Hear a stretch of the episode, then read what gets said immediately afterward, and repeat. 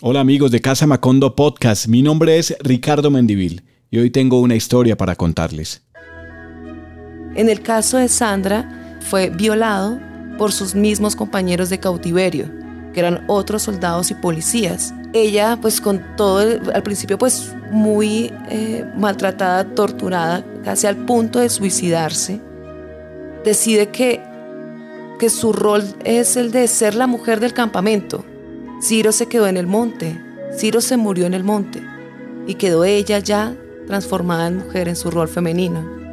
Aconsejada por una amiga, se mandó a implantar biopolímeros en las nalgas y en los senos para atraer más clientes.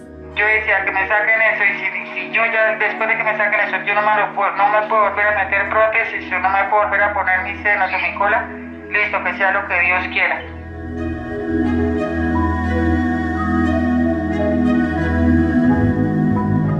En Casa Macondo creemos que el entusiasmo acrecienta los sentidos, los espabila, pero hay que aprestarse, disponer un método. El nuestro, de pie sobre las manos y contrario a lo aprendido, incluye tocar el mundo con los ojos, escucharlo con la nariz, olfatearlo con la lengua, mirarlo con los dedos. Queremos que nuestros podcasts sean sobre todo para ver. Casa Macondo somos historias. Esta historia la vamos a contar junto a Diana María Pachón, cronista de Casa Macondo. Diana, bienvenida. Hola Ricardo, no, pues de verdad muchísimas gracias por, por invitarme a este segundo podcast de Casa Macondo y pues también aprovecho para invitarlos a escuchar el primero, que es una, un podcast acerca de la crónica que hizo José Alejandro Castaño sobre los niños del Guaviare. Entonces, bueno, ahorita ya vamos a hablar de, de un tema que es bastante interesante, que es acerca de la metamorfosis de Sandra.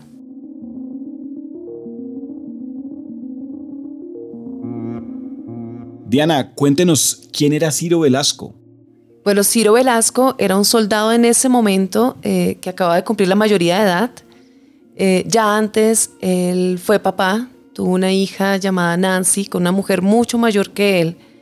Y en esa búsqueda de, trabajo, pues claro, no tenía libreta militar, no podía conseguirlo. Y la alternativa que le encontró es prestar servicio militar para luego regresar y poder sostener su hogar, su nuevo hogar con su esposa, con su hija. Pero ya cuando va a prestar servicio militar, él fue llevado precisamente a la zona de Miraflores en el Guaviare y en agosto de 1998 se presenta la toma. acá! La toma a la base militar de Miraflores en el departamento del Guaviare fue uno de los mayores golpes que causó la hoy desaparecida guerrilla de las FARC. Ocurrió entre el 3 y el 4 de agosto de 1998.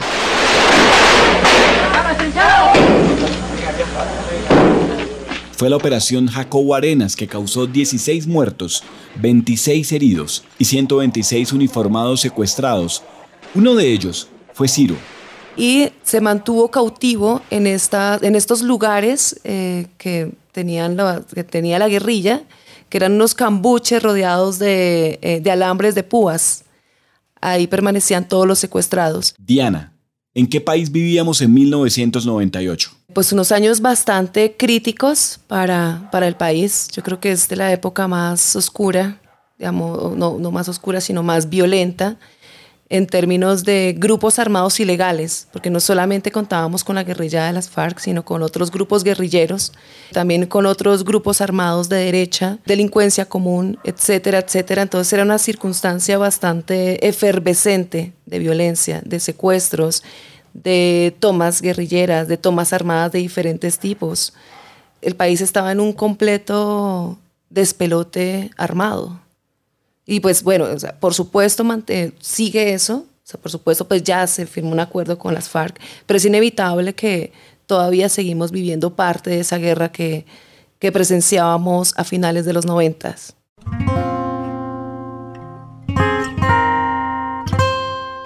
Iremos leyendo a partes de la crónica de Diana que está publicada en casamacondo.co con el título Una metamorfosis para Sandra. En el 2001, Ciro murió en el monte y Sandra fue liberada tras un intercambio humanitario. Se prostituyó, aumentó el tamaño de sus pechos y cola con biopolímeros y por años olvidó dónde estaba el ancla que dejó cuando se fue a prestar servicio militar.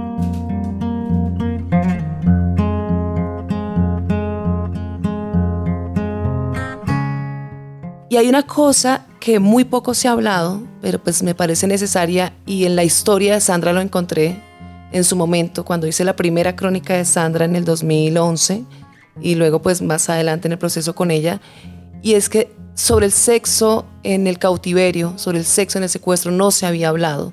Es una necesidad que es primaria de todo ser humano. Cuando se cohibe la libertad, eh, se cohiben muchos aspectos y muchos aspectos también se transforman y se vuelven hasta oscuros.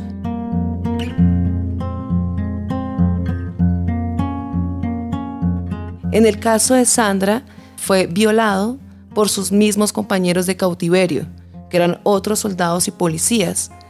¿Por qué? Porque él representaba como la parte más femenina de todos. Era un chico muy joven, muy delgado. La voz todavía no se le había desarrollado bien, tanto que a, Sandra, pues en ese momento Ciro, cuando estaba prestando servicio militar antes de ir a Miraflores, le daban ají con miel para que pudiera sacar una voz, como decían ellos, de hombrecito. En esas circunstancias, pues ya en el secuestro era la figura más femenina que tenían y, la más frágil. Y así fue violado en varias ocasiones en el secuestro. Ella, pues con todo, al principio pues muy eh, maltratada, torturada, casi al punto de suicidarse, decide que, que su rol es el de ser la mujer del campamento. Va a utilizar esta circunstancia tan adversa, tan traumática, pero pues si ya estoy secuestrada y no puedo salir de ninguna manera, pues bueno, voy a convertirme en la mujer de, de los secuestrados. Y ahí es cuando toma ese rol de Sandra, empieza a enamorar a varios, a varios policías, a varios compañeros y es tanto que le dan cartas y le piden fidelidad. Pero pues igual ella lo que más quiere es su libertad y volver a encontrarse con su familia, con su, con su esposa y con su hija. Esta barbaridad tiene que acabarse. Hoy ante el mundo y ante nuestros hombres que han recuperado la libertad, quiero cortar esta cadena de la crueldad y infamia. Ya en el 2001, cuando se hace el intercambio humanitario entre el, gobierno, en ese momento de Andrés Pastrana, con la guerrilla de las FARC, se hace el intercambio y ella sale libre. La que salió fue Sandra, no fue Ciro. Ciro se quedó en el monte, Ciro se murió en el monte y quedó ella ya transformada en mujer en su rol femenino. Y aunque intentó de nuevo estar con su, con su esposa, con su hija, ya eh, ese ser, ese hombre, pues que él había sido, estaba desaparecido en la selva. Casa Macondo. Somos historias. Momento para una pausa en este episodio. Mi nombre es Carlos Sanabria, productor sonoro de Casa Macondo y quiero invitarte a visitar nuestra web casamacondo.co donde encontrarás en portada las pruebas del tráfico de influencias de Mario Castaño en la Procuraduría, un seguimiento más al caso de las marionetas que ahora implicaría a la Procuradora Margarita Cabello Blanco. El último escondite de la mariposa gris un entomólogo colombiano descubrió una población de mariposas endémicas que nadie veía desde hacía décadas. Un relato de Santiago Wills.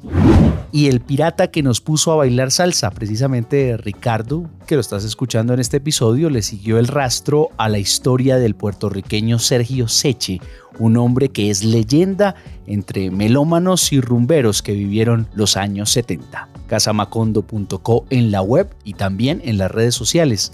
Síguenos y comparte nuestro contenido con quien quieras conectar a través de buenas historias. Casa Macondo.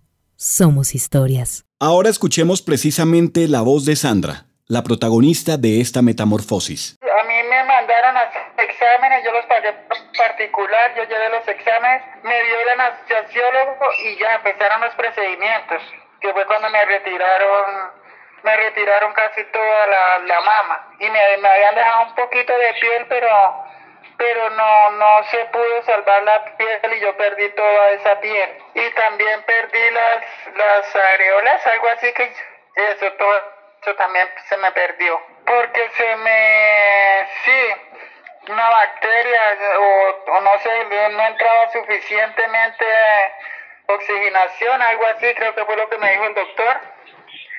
Y se me murió esa parte de piel. La madre de su hija, enterada de la libertad y la transformación, la llamó en el 2007 para anunciarle que pronto moriría y encargarle el cuidado de la niña. Sandra abandonó los prostíbulos y el sexo fugaz y se dedicó a criar ese ser suyo, casi adolescente. Luego los biopolímeros poco a poco se adhirieron a su piel, carcomieron y mataron células y vinieron el prurito y el ardor en el cuerpo, una agonía que solo culminaba cuando sobrevenía el sueño. Diana, cuando volviste a conversar con Sandra para esta crónica de Casa Macondo, ¿qué mujer te encontraste después de someterse a siete cirugías? Sandra intentó establecer de nuevo una relación con su, con su esposa, con su hija, pero realmente no lo logró. Se dio cuenta pues que era Sandra. Empezó a vivir sola aquí en Bogotá. Su esposa estaba viviendo en un municipio en Santander que se llama La Belleza con su hija. Entonces Sandra estaba aquí pues sola, ya viviendo su vida. Eh, se prostituyó primero aquí en Bogotá, luego en municipios de, de Los Llanos. Aconsejada por una amiga, se mandó a implantar biopolímeros en las nalgas y en los senos para atraer más clientes y efectivamente, pues según lo que me dice, claro que le fue mucho mejor, empezó a tener un capital, eh, se seguía embelleciendo, acorde pues como, como ella se concibe, igual es una mujer que realmente es muy bella. Y ya después de varios años, yo creo que cuando la niña tenía unos seis años, yo creo, siete años, la madre de la niña, o sea, es decir, su exmujer, le dice, mira, yo me estoy muriendo yo me estoy muriendo y yo sé tu proceso. Yo sé que en este momento eres una mujer y sé que puedes ser una buena madre, un buen padre para ella. Entonces, si quieres, ven a recogerla antes de que yo muera.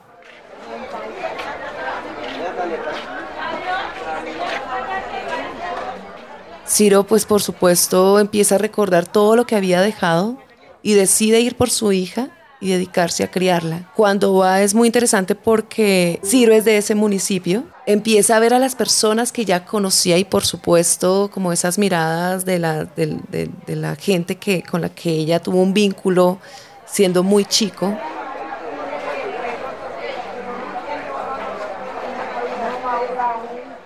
Y se decide, obviamente, por traerla aquí a Bogotá, a traer a su hija Nancy aquí a Bogotá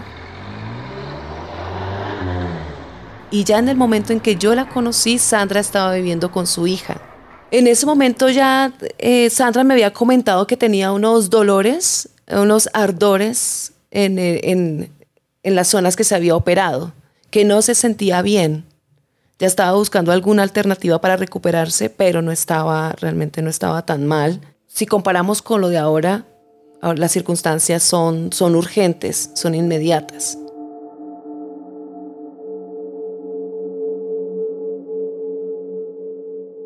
Ya después en el 2017 me vuelvo a contactar con Sandra. Bueno, en realidad siempre habíamos mantenido un contacto, pero en ese momento Sandra me pedía que la ayudara de alguna manera para ya apaciguar ese dolor de alguna manera, que le ayudara a buscar, no sé, alguna cirugía, algún contacto que pudiera eh, solucionarle ese problema. Menos mal, di con un dato interesante que fue efectivo en su momento, que es con una periodista de la W llamada Natalia Nao. Ella muy generosamente se apersonó del caso. Ya sin, sin, sin, ese, sin esa silicona, pues pienso que voy a tener una mejor vida. Mucho ánimo y, y cuídate mucho.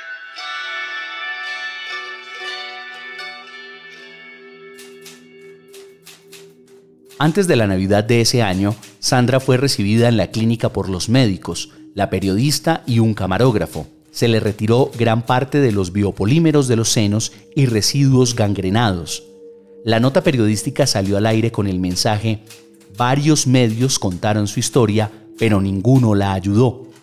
Era cierto, las tragedias de su vida fueron contadas en prensa escrita y en televisión, entre ellos el elaborado por Diana Pachón y titulado La historia del soldado que se convirtió en mujer, publicado en 2011. Siguieron seis operaciones más enfocadas en intentar extirpar la infección de los pechos y en la segunda le sacaron los biopolímeros de un glúteo. El otro quedó a la espera de una cirugía que fue cancelada cuando el mundo cerró las puertas por la pandemia. Con los senos convertidos en dos colgajos deformes, una nalga desinflada y la otra con el relleno que le producía ardores, esperó a que cesara el COVID. El ardor que tenía ella en sus pechos y en su cola era porque, le, eh, era porque se le estaba muriendo ese, esos, se le estaba muriendo la piel, se le estaba necrosando. Entonces esas cirugías eran de quitar piel, hacer limpieza y hasta ahí pues ella decía, ok, voy a aguantar todo hasta el último momento hasta yo quedar bien de salud, que eso es lo más importante. Pero también otro aspecto importante para ella, yo creo que para todas las mujeres es pues que en la medida de las posibilidades eh, estemos también íntegras en el caso de ella, pues también recuperar sus senos, recuperar sus nalgas, todo, pues que era como la, la promesa que se le había, que le había hecho el cirujano. Yo decía que me saquen eso y si, si yo ya después de que me saquen eso, yo no me, lo puedo, no me puedo volver a meter prótesis, yo no me puedo volver a poner mis senos o mi cola, listo, que sea lo que Dios quiera. Pero pues entonces me dejaron en un estado que estoy muy, muy, muy paisa, Dianita, tú pues me perdonarás la palabra, pero pues es así. Pero ocurre un giro en esa historia inesperado. ¿Qué pasó con el cirujano Antonio Salgado, quien financió las operaciones para retirar los biopolímeros y la infección del cuerpo de Sandra? Hubo un cirujano bastante reconocido en su momento, se llamaba Antonio Salgado, habló con la emisora, dijo, yo voy a operarla sin ningún costo, voy a asumir absolutamente todo hasta que esta mujer quede bien. Y también se sumó a ese proyecto otro cirujano que se llama Mauricio Tascón. En el caso de Antonio, la ventaja es que, dado su reconocimiento y pues también tenía un buen capital, tenía eh, una clínica propia, todos los equipos.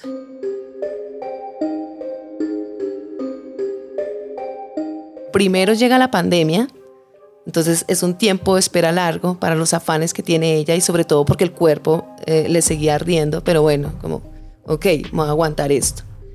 Ya después recibe un nuevo golpe y es que el cirujano que se comprometió a hacerle todas las cirugías es condenado a 72 meses de cárcel por maltratar a su esposa. Pero eso deja a Sandra eh, abandonada completamente. Y ella habla con el otro cirujano que se comprometió y el cirujano le dice, por supuesto, yo puedo ayudarte con mi mano de obra.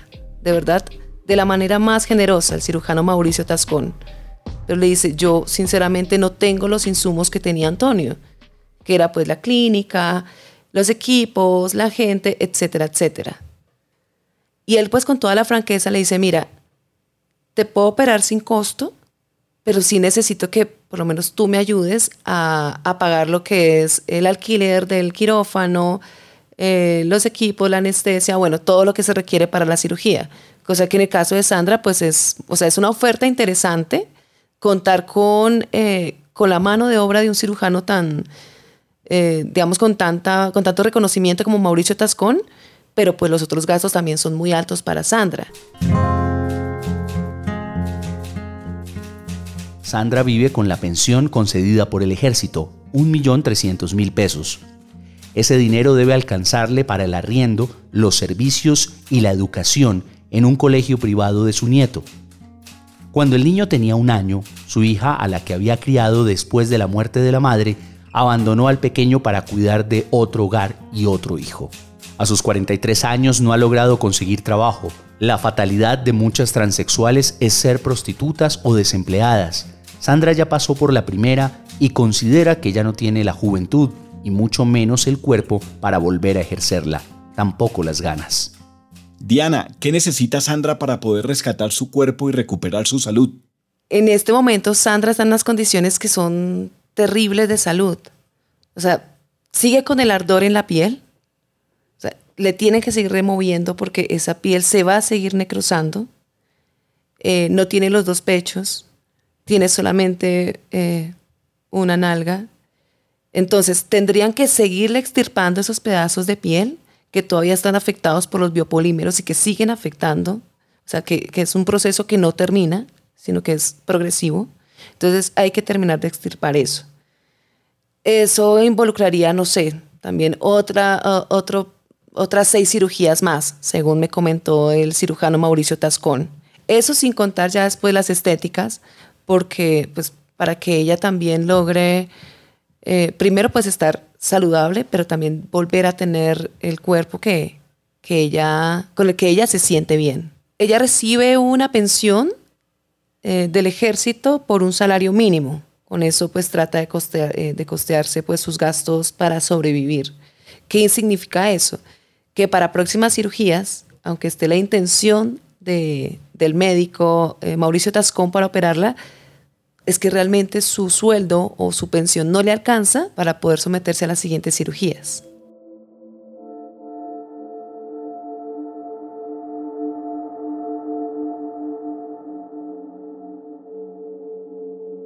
Sería como, como volver a nacer otra vuelta porque hace muchos, mucho tiempo que estoy estoy en un punto donde, donde ya vivo mi vida porque, porque sé que, que, que lo tengo que hacer por mi niño y por mí, pero físicamente, eh, no, físicamente no, es como psicológicamente, pues me siento terrible. Eso, o sea, estoy frustrada, estoy frustrada, una cosa terrible, pues porque veo muy, muy lejos ese sueño de pronto.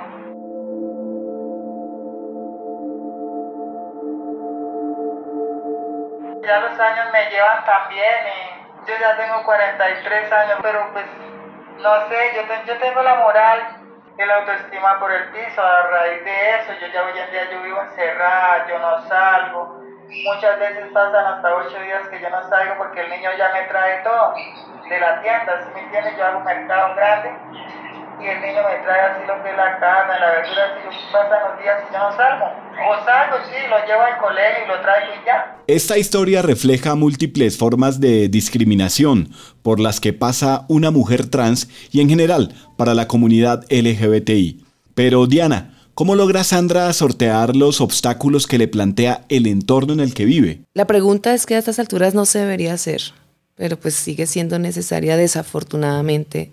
Y Sandra, pues, a partir de la costumbre, de acostumbrarse a, ser marginada simplemente por ser quien es. O sea, porque a esas alturas de la vida, simplemente el existir genera un rechazo. Eso es totalmente bobo en esta sociedad, una pendejada. Pero pues ella lo asume ya de una manera natural. Es más, en el 2011 cuando hicimos un viaje eh, para que ella conociera a su nieto, nos fuimos a La Dorada Caldas. Eh, estábamos en restaurantes y todo. Pues yo estaba con mi hija, estaba con el yerno de Sandra, estaba con mi pareja, eh, por supuesto Sandra. Y en los restaurantes éramos las personas que atendían más tarde Inclusive en el hotel donde nos quedamos con Sandra, pues nos fuimos todos de piscina, rico el plan, y Sandra pues feliz porque hace mucho tiempo no se metía a una piscina. Ya después de salir del agua, nos dijeron, por favor les pedimos que se vayan porque este hotel es familiar. O sea, ¿qué significa eso ahora? Que su presencia ya implique una connotación negativa. O sea, que uno simplemente por pararse en un, en un lugar ya genere un rechazo o sea, o ya sea algo peyorativo, eso me parece totalmente injusto y lo que te digo. O sea, ese tema ya debería haber quedado atrás hace muchos años en Colombia. Y Sandra, pues con todo, Sandra es una persona de un corazón maravilloso y ella, en vez de darle la lucha a, a ese aspecto, más bien dice, pues ya me acostumbré. Por supuesto, las cosas tienen que cambiar. Diana, muchas gracias por acompañarnos en este episodio y por traernos esta maravillosa historia. Ricardo, muchísimas gracias y bueno, por supuesto, invitados a seguir eh, las redes de casamacondo.co y a leer todas las historias que tenemos para ustedes. En Casa Macondo somos eso, somos historias. A ustedes gracias por compartir todas nuestras historias en casamacondo.co y también en nuestras redes sociales. Casa Macondo, somos historias.